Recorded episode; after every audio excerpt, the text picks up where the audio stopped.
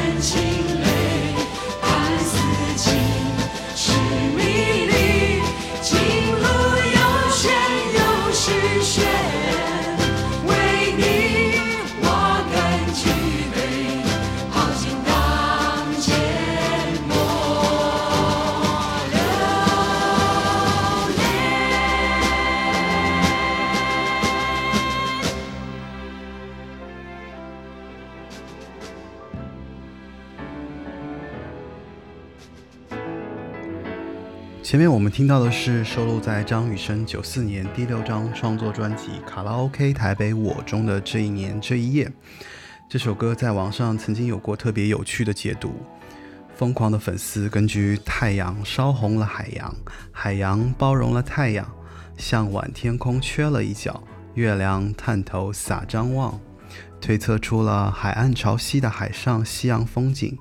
同时根据歌词里提到的春分，用天文和时间空间的对应，综合年代推测出了这是一九八六年春分的那一天，小宝和女友离开台北到淡水海边看夕阳时而写的歌。嗯，不知道你是否和我一样怀念八九十年代香港、台湾华语流行音乐？在那样一个群星璀璨的年代，正是张雨生带我走进的。他不是那个年代的第一人，也不是最后一个。前面呢有罗大佑，同时期还有李宗盛、黄舒骏等人，包括后面还跟着张信哲等。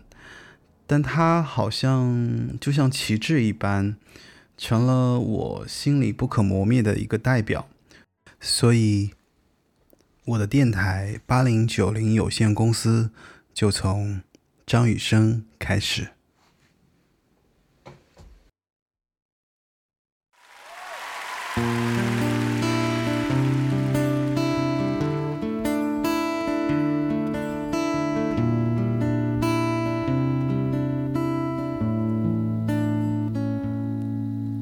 当我伫立在窗前。越走越远，我的每一次心跳，你是否听见？当我徘徊在深夜，你在我心田，你的每一句誓言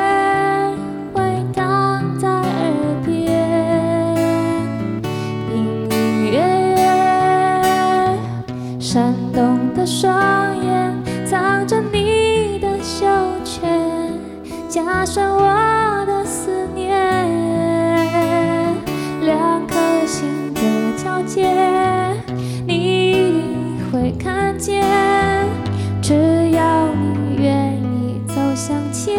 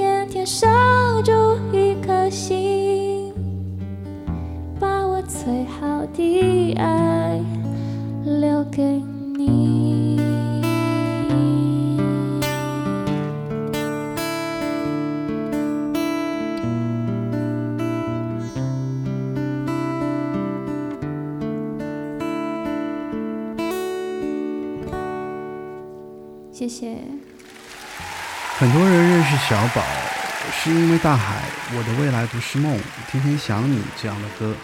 那前面这首歌正是来自陈绮贞在二零一二年《A Piece of Summer Two》现场翻唱的《天天想你》。后来张悬也翻唱过《如果你冷》这样的作品，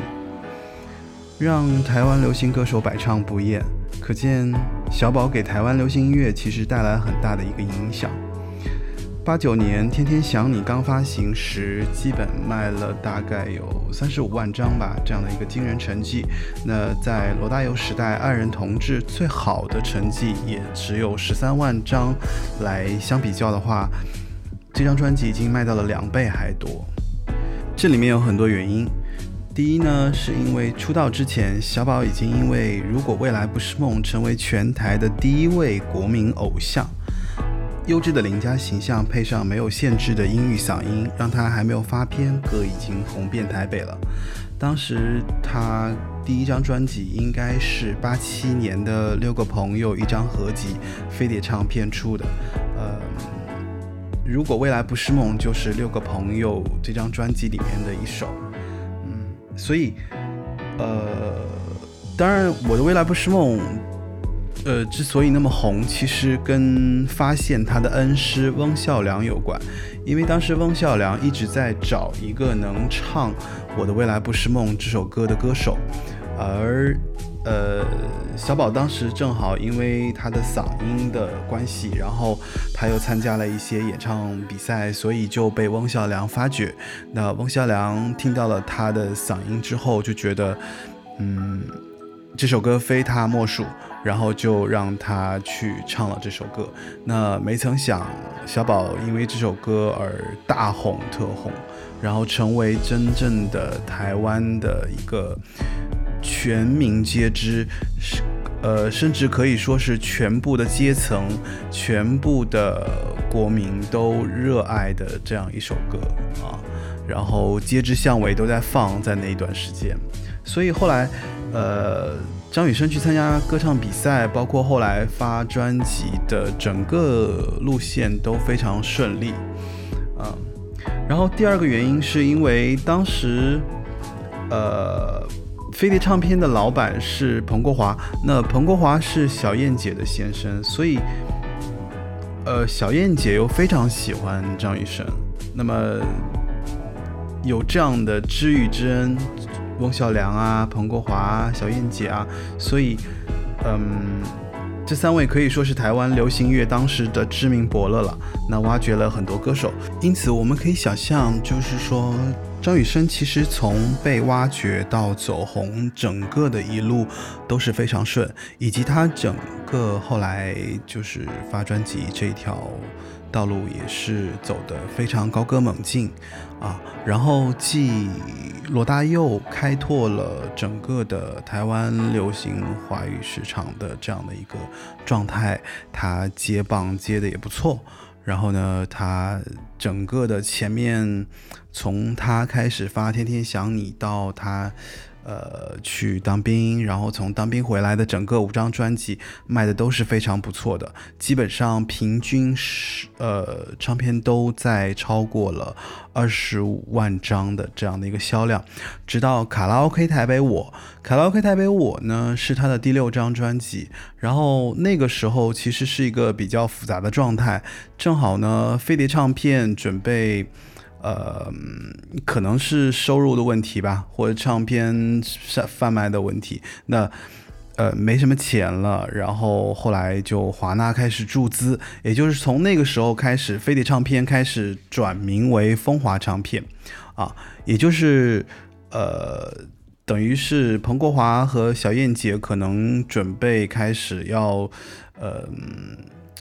就是全部的自主权都不在自己手上了，开始慢慢要转移一些股权的东西，呃，公司肯定特别乱。然后呢，就没有人管张雨生做这个专辑的事情。然后张雨生通过前面五张非常被市场认可的这样的一个阶段呢，呃，他开始寻找自我，然后在音乐里面不断的尝试，呃。我们可以看到，就是《卡拉 OK 台北我》其实是我个人非常喜欢的一张专辑，而这张专辑呃不被市场认可，但是它的音乐性又非常高，里面有几首歌吧，就是像《永公街的街长》，还有像嗯，哦，我得看一下，像《动物的悲歌》啊，然后还有就是我一开始放的那首《这一年那一夜》，这些都是非常好听的歌曲啊。从张雨生的生平来讲，呃，这个节目，我这个节目当然没办法跟大家把张雨生的生平从头讲到尾。但是张雨生一生虽然短暂，但是他基本上可以分为三个大的阶段吧。第一个阶段就是他，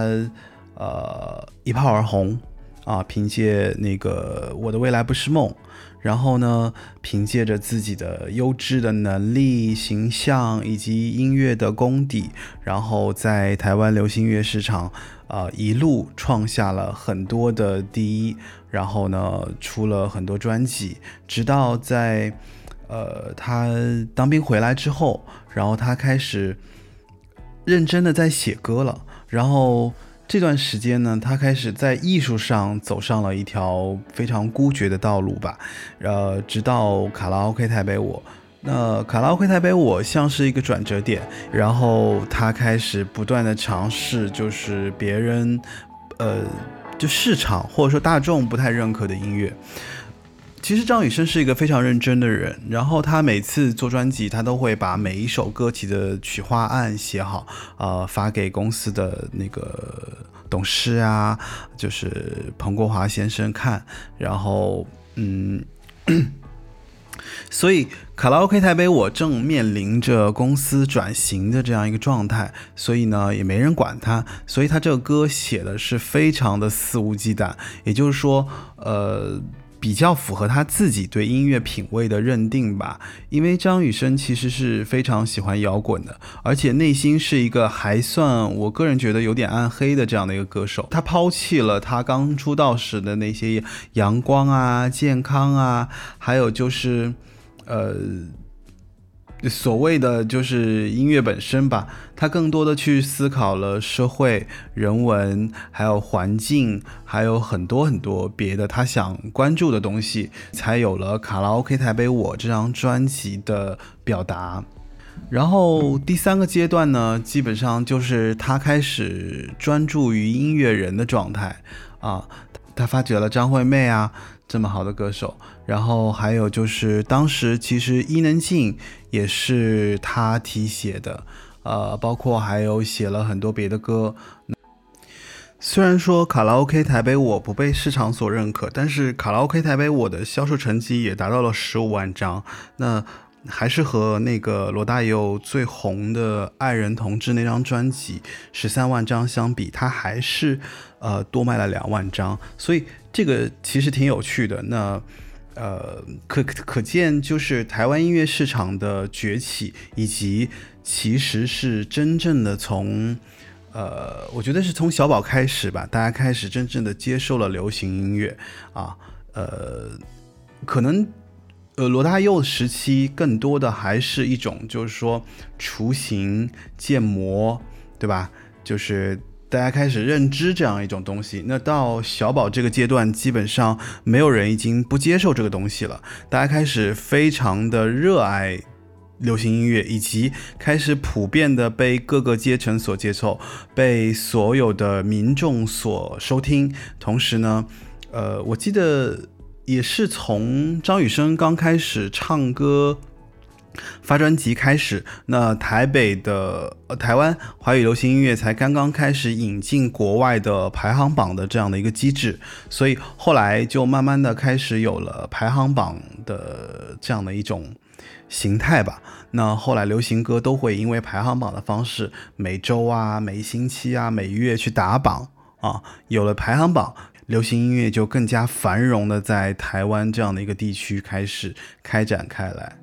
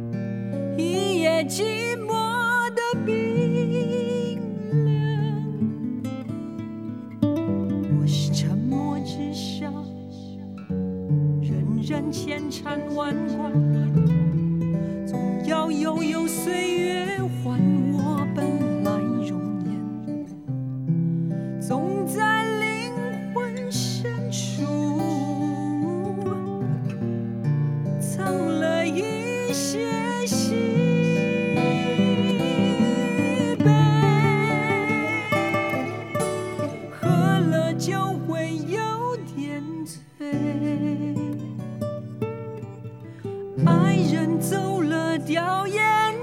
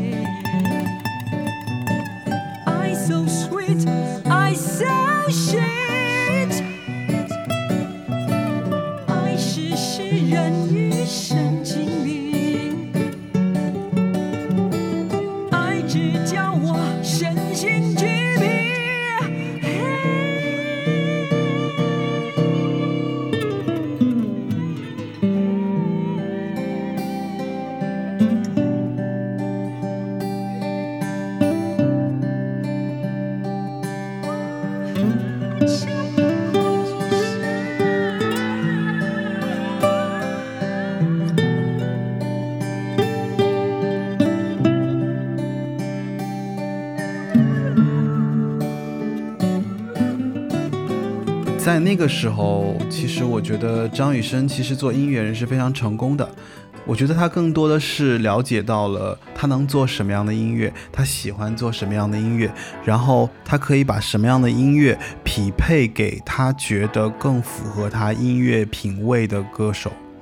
所以后来的张惠妹大红是比较好理解的，就是我觉得是张雨生整个从呃追寻、探讨到正最后的嗯音乐的成型，所以在一做音乐制作人的部分，他是非常成功的啊。然后他做音乐制作人的同时，他也在做他自己的专辑。那么卡拉 OK 台北我之后，他做了两伊战争，两伊战争是他又重新回到了大众视野，大家又开始接受了张雨生的这个音乐吧。就是两伊战争又让大家能够看到张雨生的才华和音乐。刚刚听到的就是他回归大众市场、被认可后的这张专辑里面一首我非常喜欢的一首歌，叫做《沉默之沙》。《沉默之沙》这首歌特别有趣啊，《沉默之沙》这首歌里面提到了一个非常呃有意思的一个一个东西，因为它的歌词里面提到了嗯。浪花抚平或深或浅的伤，同时呢，我又挡不住海浪，我又挡不住潮水。那浪花和潮水其实是两个同样的东西，但是在他的歌词里面却表达了两种不同的意象：一种是呃能够抚慰忧伤，一种却是不想被拍打的这样的一种抗拒感。所以歌词的最后，它有三句歌词，我觉得特别经典，就是“爱是空气，也是瘟疫”。同时呢，呃，“I so sweet, I so shit”，啊，加上最后就是“爱是诗人与神经病”。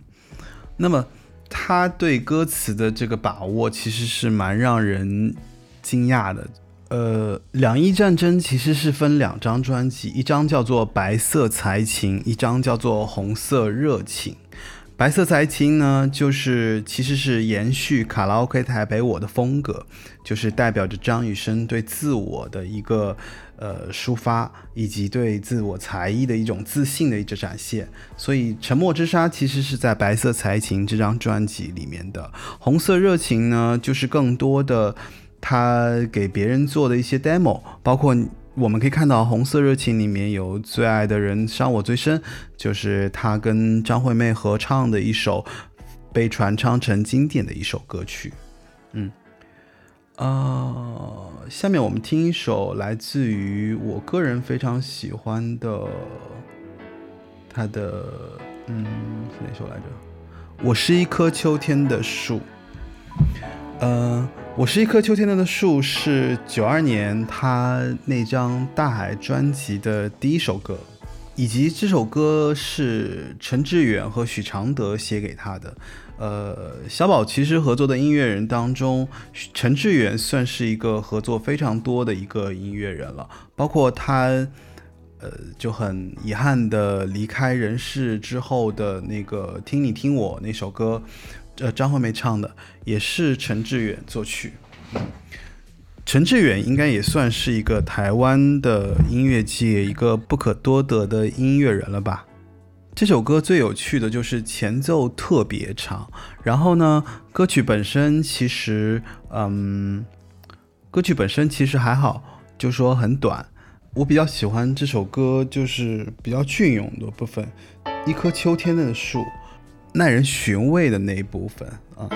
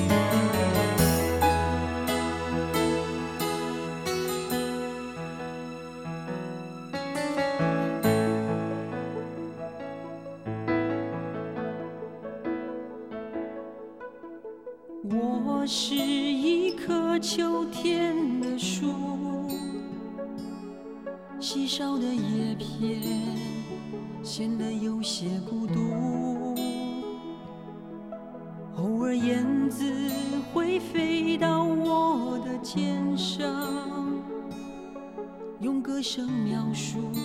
这世界的匆促。我是一棵秋天的树，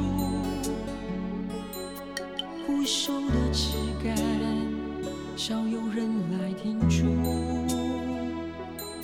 曾有对恋人在我胸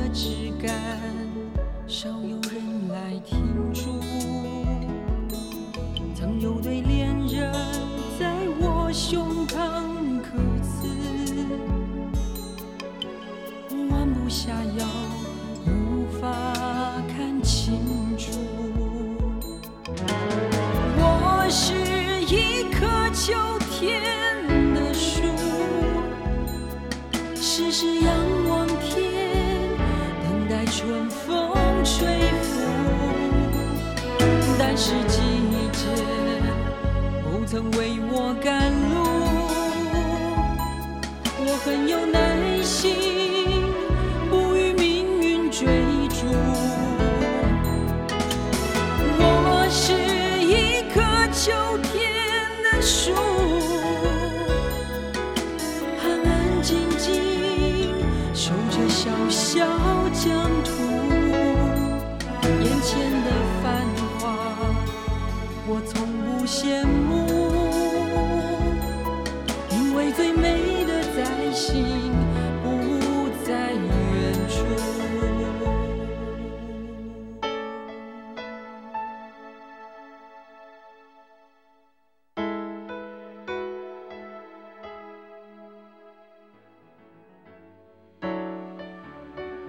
既然说到张雨生是一个特别好的制作人，那么张雨生给别人写的那么多歌里面，我最喜欢的歌应该是伊能静的《那么》。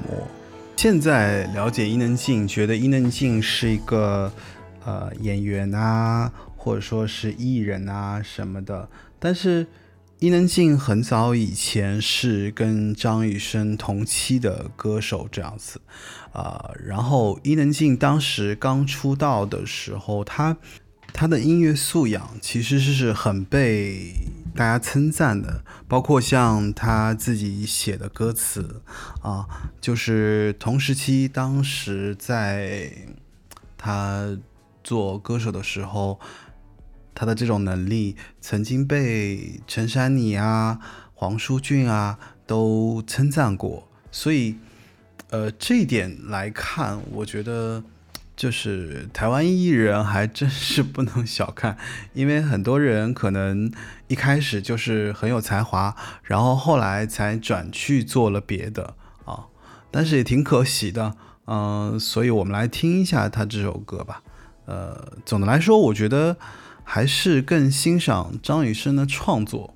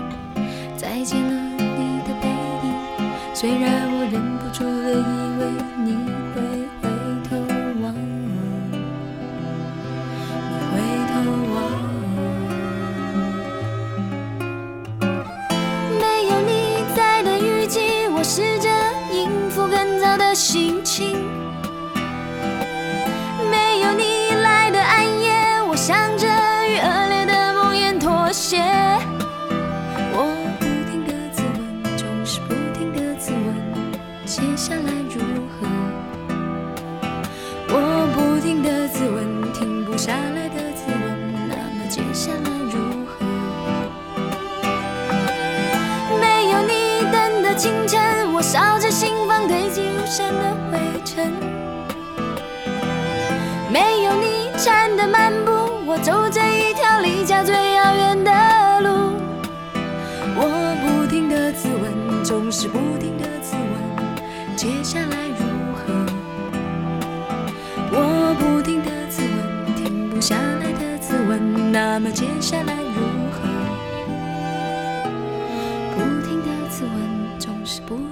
次问接下来如何。我不停的自问，总是不停的自问，那么如果要评价，呃，张雨生比较有里程碑式代表的专辑的话，我觉得应该就是《带我去月球》、《卡拉 OK 台北我》，然后是《口是心非》这三张。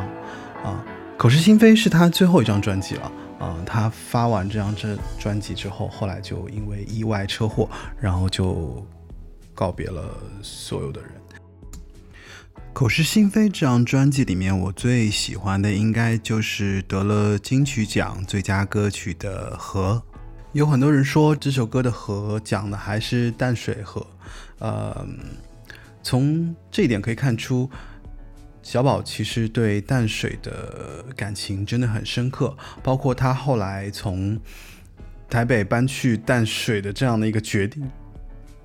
因为他来去就是唱片公司啊，从淡水到台北这样子，经常是开车来回的，所以总的来说，还是代表了他内心的一些很真诚的向往吧。然后这首歌本身，呃，是一种，我这么说不太好，但是呃不这么说不太对吧？我的个人感觉是用了一些赋比性的手法描绘感情。像河流一样，呃，缠绕在城市间，人与人之间的这样蜿蜒流动的这样的一个状态啊，嗯，时间不多了，今天的节目基本上也到尾声了啊，呃，这是八零九零有限公司的第一期节目。啊，做的不是特别成熟，呃，今后我可能还会请邀请一些嘉宾来参加这个节目，跟我们一起探讨，呃，八零九零年代台湾华语、港台华语的，嗯，比较优秀的作品啊，还有音乐人什么的，呃，谈一谈我们。谈一谈我们对他的看法，还有一些我们分享我们觉得在我们回忆中打动我们最感人之深的一些歌曲啊，希望你会喜欢我的节目。呃，今天的节目就到此为止啊，最后请听来自张雨生的《口是心非》，一九九七年这张专辑的《和》。祝你有个好梦。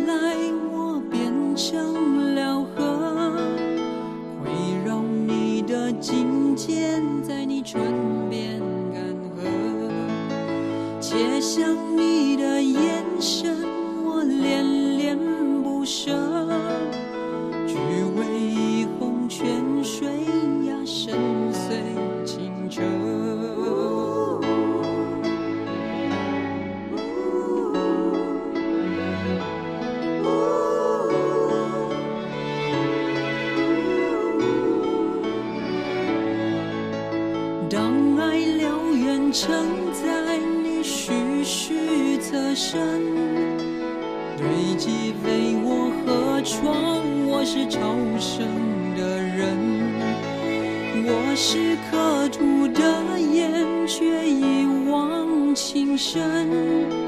从此无意追逐心里的春，任我流